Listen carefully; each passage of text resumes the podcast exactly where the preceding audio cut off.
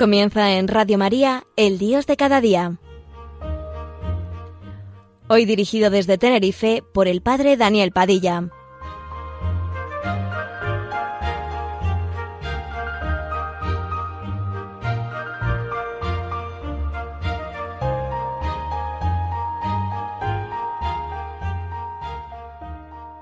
Buenos días amigos. Estamos en el Dios de cada día, tu programa en la radio de la Virgen, que en este mes de junio a mí, sacerdote de esta diócesis de Tenerife, me toca compartir con vosotros. Y este tema que he elegido para este mes de junio tiene mucha relación con Jesucristo, con el corazón de Jesús, porque es una invitación a vivir la fe, a ser creyente en tiempos de dificultad.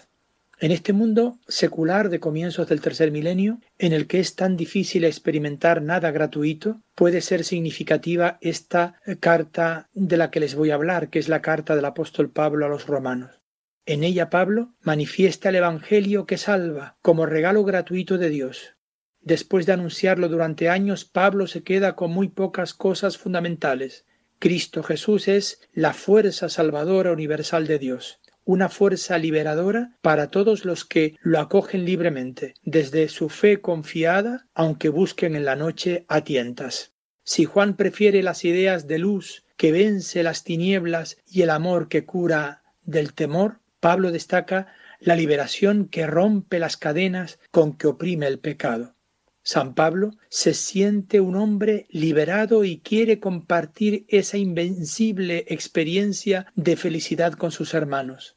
Ambos coinciden en que el cristiano es el hombre verdaderamente libre, que vence al mundo, lo malo y oscuro que se opone al amor y la liberación, salvación de Dios. Luz, amor, liberación, salvación siguen siendo realidades bien necesarias hoy en un mundo que dista mucho de caminar realmente por los deseos o por los deseados caminos de luz y libertad. A pesar de la razón, la ciencia y la democracia, la humanidad sigue sumida en la noche y en la opresión. El apóstol Pablo dice que, al comenzar su carta, con un apasionado y expresivo saludo a los cristianos de Roma, Deseo ardientemente veros para comunicaros algún don espiritual o más bien para confortaros mutuamente en la fe común. La clave de su deseo ardiente de compartir y crecer conjuntamente con sus hermanos en esa fe en medio de un mundo hostil la resume Pablo con unas palabras versículos después. No me avergüenzo del Evangelio, porque en él se manifiesta la fuerza salvadora de Dios a través de una fe en continuo crecimiento. El Dios Salvador manifestado en Cristo ilumina la contradicción y el pecado de los hombres. La ira de Dios se manifiesta desde el cielo contra la impiedad y la injusticia de aquellos hombres que obstaculizan injustamente la verdad más allá de la interpretación evangélicamente correcta que merece la ambigua expresión la ira de Dios, que es más bien la tristeza de su amor, Pablo manifiesta aquí algo sumamente importante, la seriedad del pecado humano. Con su pecado, con su impiedad, con su injusticia, los hombres no solamente experimentan una escisión personal y traen la injusticia y la muerte a sus hermanos, sino que rompen la armonía del mundo, la belleza y el equilibrio de la creación, ocultando así la imagen del Creador que a pesar de todo sigue manifestándose. La humanidad se encuentra sin salida, incapaz de salvarse a sí misma, porque la injusticia corroe radicalmente su mismo ser y la incapacita para construir un mundo humano y justo. A pesar de la sobreabundancia del amor de Dios, el pecado no le es indiferente y es que este es algo tan tremendo que ha llevado al mismo Cristo hasta un juicio inicuo, la tortura y la muerte en cruz. Los hombres, también los cristianos del primer mundo, de este primer mundo nuestro desarrollado, con su abismo entre ricos y pobres, secuestran la verdad con su injusticia y se convierten en un verdadero obstáculo para el acceso a Dios a pesar de que acabamos creyéndonos hasta nuestras propias mentiras, esta injusticia es sobre todo la que ha eclipsado la presencia de Dios en nuestro mundo, al eclipsar su amor. Creo que ha sido nuestra propia culpa contra ese amor que promueve la justicia, nuestra insolidaridad, más que el progreso o la técnica, las que han contribuido a la crisis de fe en Occidente, más que el pensamiento racional, la ciencia y la técnica.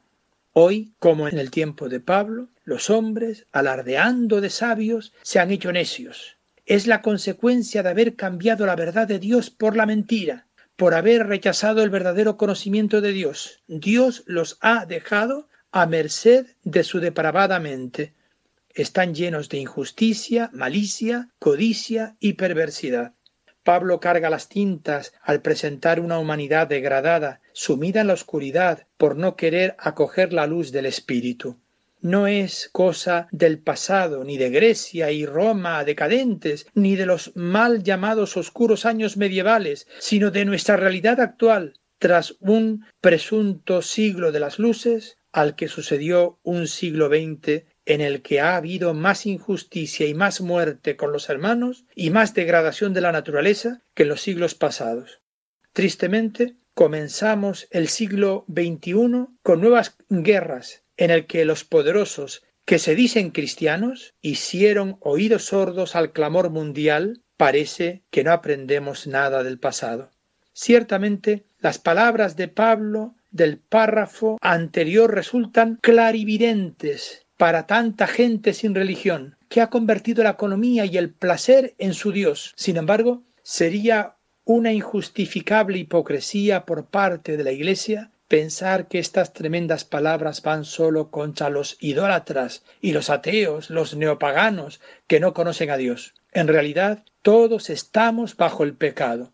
La Iglesia también ha sido cómplice de la injusticia, la codicia, la inmoralidad y la intolerancia, y no siempre supo ver verdaderamente lumen gentium, como proclamaba el Concilio Vaticano II, ser luz de las gentes.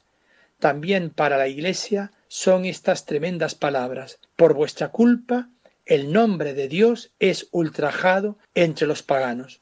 Estas palabras de Pablo contra los judíos haremos muy bien en aplicárnoslas, pues tanto a nivel moral como religioso, judíos y cristianos caímos en los mismos defectos. Pero, amigos, la bondad y el amor del Señor duran por siempre. La incredulidad, el secuestro de la verdad y la injusticia que multiplica la muerte en nuestro mundo no tienen la última palabra, no son capaces de anular la fidelidad de un Dios siempre fiel. ¿Acaso la incredulidad va a durar o anular la fidelidad de Dios? De ninguna manera. Dios es siempre veraz, aunque todo hombre sea mentiroso. La fidelidad del amor de Dios dura por siempre, porque está por encima no sólo de la maldad humana, sino de la idea de una presunta ira de un Dios justiciero que necesitaría hacer justicia castigando a la maldad humana según nuestros estrechos esquemas mentales o religiosos culturales. Estos esquemas no coinciden en absoluto con el Dios todo amor manifestado en Jesús de Nazaret. Santiago que polemiza con Pablo sobre una inútil fe sin obras, que en realidad simplemente no es una fe honrada, coincide con esta afirmación paulina sobre la fidelidad de Dios en una frase de las más rotundas que se pueden encontrar en la Biblia sobre el amor incondicional de Dios. La misericordia está por encima del juicio, dice Santiago en el capítulo 2. Pues bien, mis queridos hermanos, amigos, Pablo tiene muy claro que estamos incapacitados para salvarnos solos. Y ni siquiera la ley de Dios nos puede sacar de esta incapacidad. En la sempiterna situación de pecado del ser humano, ayer como hoy, la única salida es la fuerza salvadora del amor de Dios, no unas leyes que apenas pueden poner un cierto coto a los excesos. Nadie alcanzará la salvación divina por el cumplimiento de la ley. No salva el vicio que degrada al ser humano, pero tampoco la ley, aunque sea santa, pues su cumplimiento puede hacer rígido y soberbio al hombre, y además no puede impedir que deje a menudo de cumplirla. Solo nos salva la fe en el amor gratuito y eficaz de Dios. Pablo lo expresa rotundamente. Ahora, con independencia de la ley, se ha manifestado la fuerza salvadora de Dios. Todos pecaron y todos están privados de la gloria de Dios, pero Dios nos salva gratuitamente por su bondad. Les invito, amigos, a escuchar una canción que nos puede ayudar a comprender eso de ser creyentes en tiempos difíciles.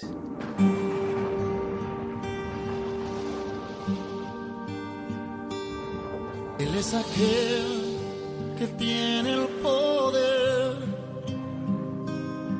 de ordenar callar la más cruel tempestad decidió hablarle al dragón decirle calma ya, calma ya.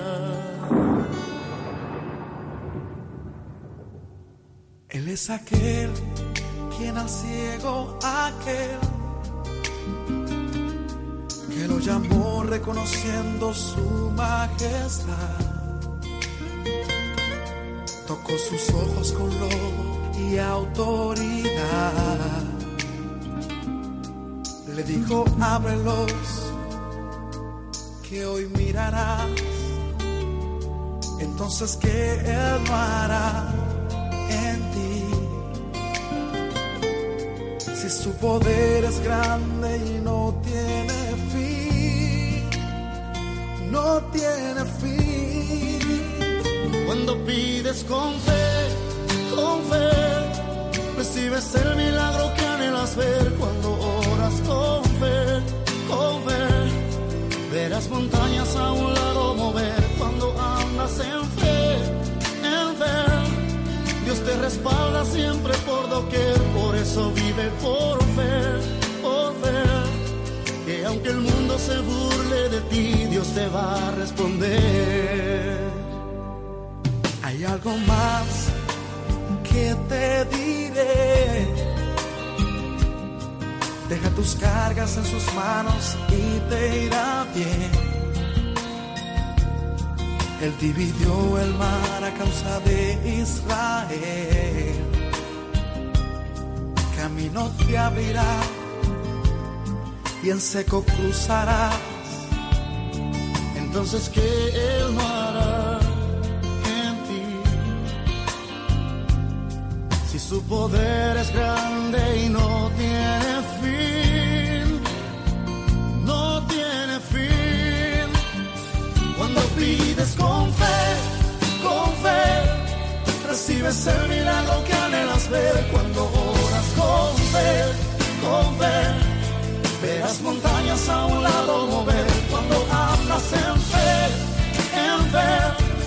Dios te respalda siempre por doquier, por eso vive por ver, por ver, que aunque el mundo se burle de ti, te va a responder.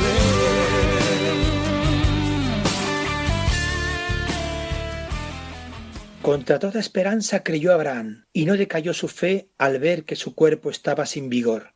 Esta es la fe que necesitan los hombres y mujeres de hoy para creer que la humanidad no es un fracaso y que no hemos podido salir de la violencia del hombre de las cavernas, cambiando tan solo la tosca porra por el mal llamado misil inteligente, que es aún muchísimo peor por tener muchísimas más capacidades letales.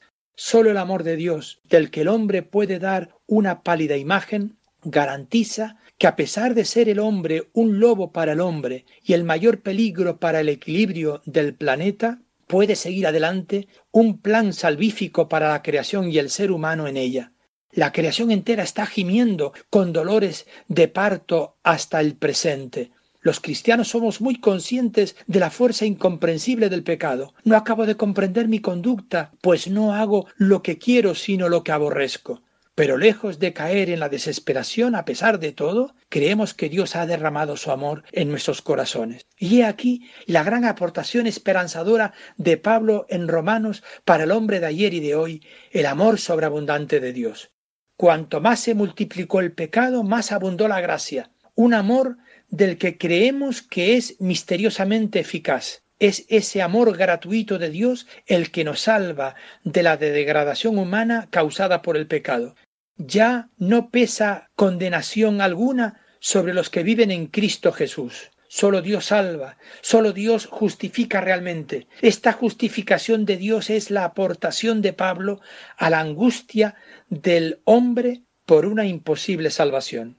El cristiano sabe que a pesar de nuestras contradicciones y miserias, a pesar de todos los pesares habidos y por haber, Dios nos ama. Y nos ama, gracias a Dios, más allá de nuestra bondad o maldad.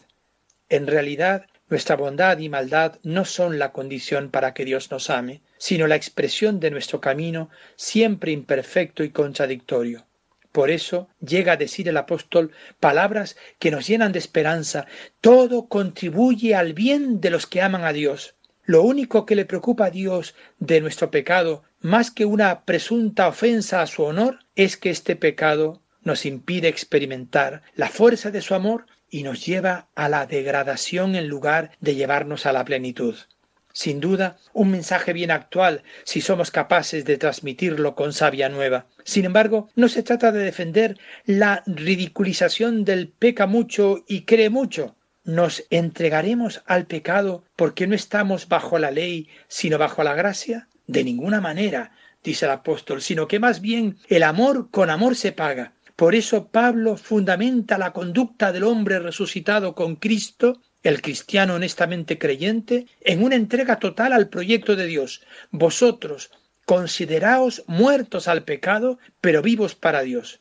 Con palabras más fuertes, presenta claramente una contraposición. Si sois esclavos del pecado, eso os conducirá a la muerte. Esclavos de la obediencia a Dios, os conducirá a la salvación. Seguramente Pablo es consciente del carácter provocador de sus palabras.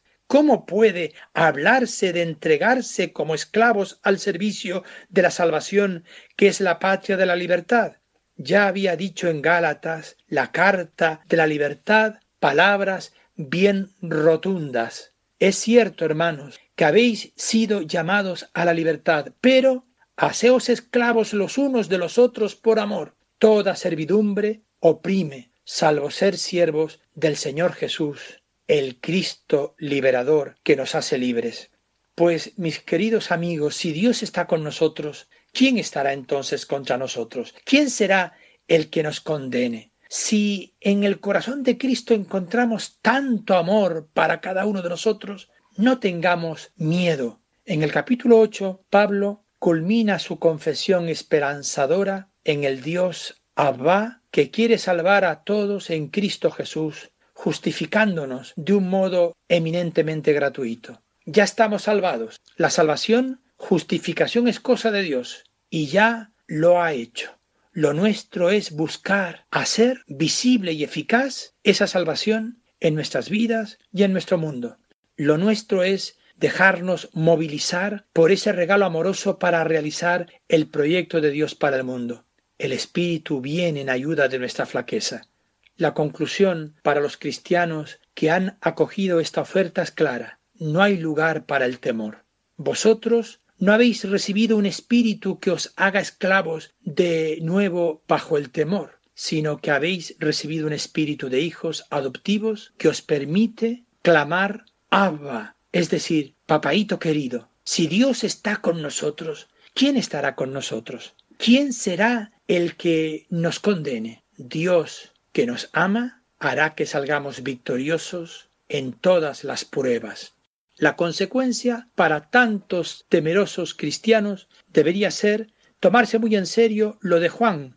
En el amor no hay lugar para el temor. Entonces tendríamos más cara de salvados, más alegres, y nuestra fe podría ser realmente un signo eficaz ante un mundo amedrentado cada día por mil y una inseguridades económicas, políticas, la violencia, la droga, los problemas de salud que estamos teniendo en esta salida costosa de la pandemia del coronavirus, creo que esta es la fe que estamos llamados a vivir los seguidores de Jesús de Nazaret, el Cristo. En tiempos difíciles como estos, que no siempre son tiempos fáciles, en un mundo que manifiesta una gran incapacidad para comprender este mensaje pero que no por eso deja de buscarlo a tientas en la oscuridad y manifestar la voz del Espíritu con formas nuevas al margen de tantos y tantos problemas. sabremos también nosotros ser creativos para buscar nuevas formas para expresar la salvación de Dios regalada en Cristo Jesús. Tiempos difíciles, amigos, para creer en Dios, pero contamos con su amor, contamos con su gracia, contamos con su fuerza. Él jamás dejará de amarnos. Y por eso he querido fijarme un poco en esta carta a los romanos que presenta la salvación como un don gratuito de Dios. No podemos salvarnos solos o por nosotros mismos, no. La idolatría que se precipita fácilmente hacia la injusticia y el desconocimiento de Dios y de la buena noticia del reino, eclipsa y oculta la presencia y la acción liberadora de Dios que sigue actuando y permanece fiel a pesar de nuestras infidelidades.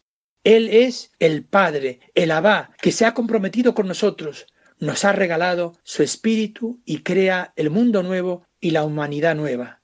Estamos de suerte. Dios está con nosotros. Dios está de nuestra parte. Buenos días amigos.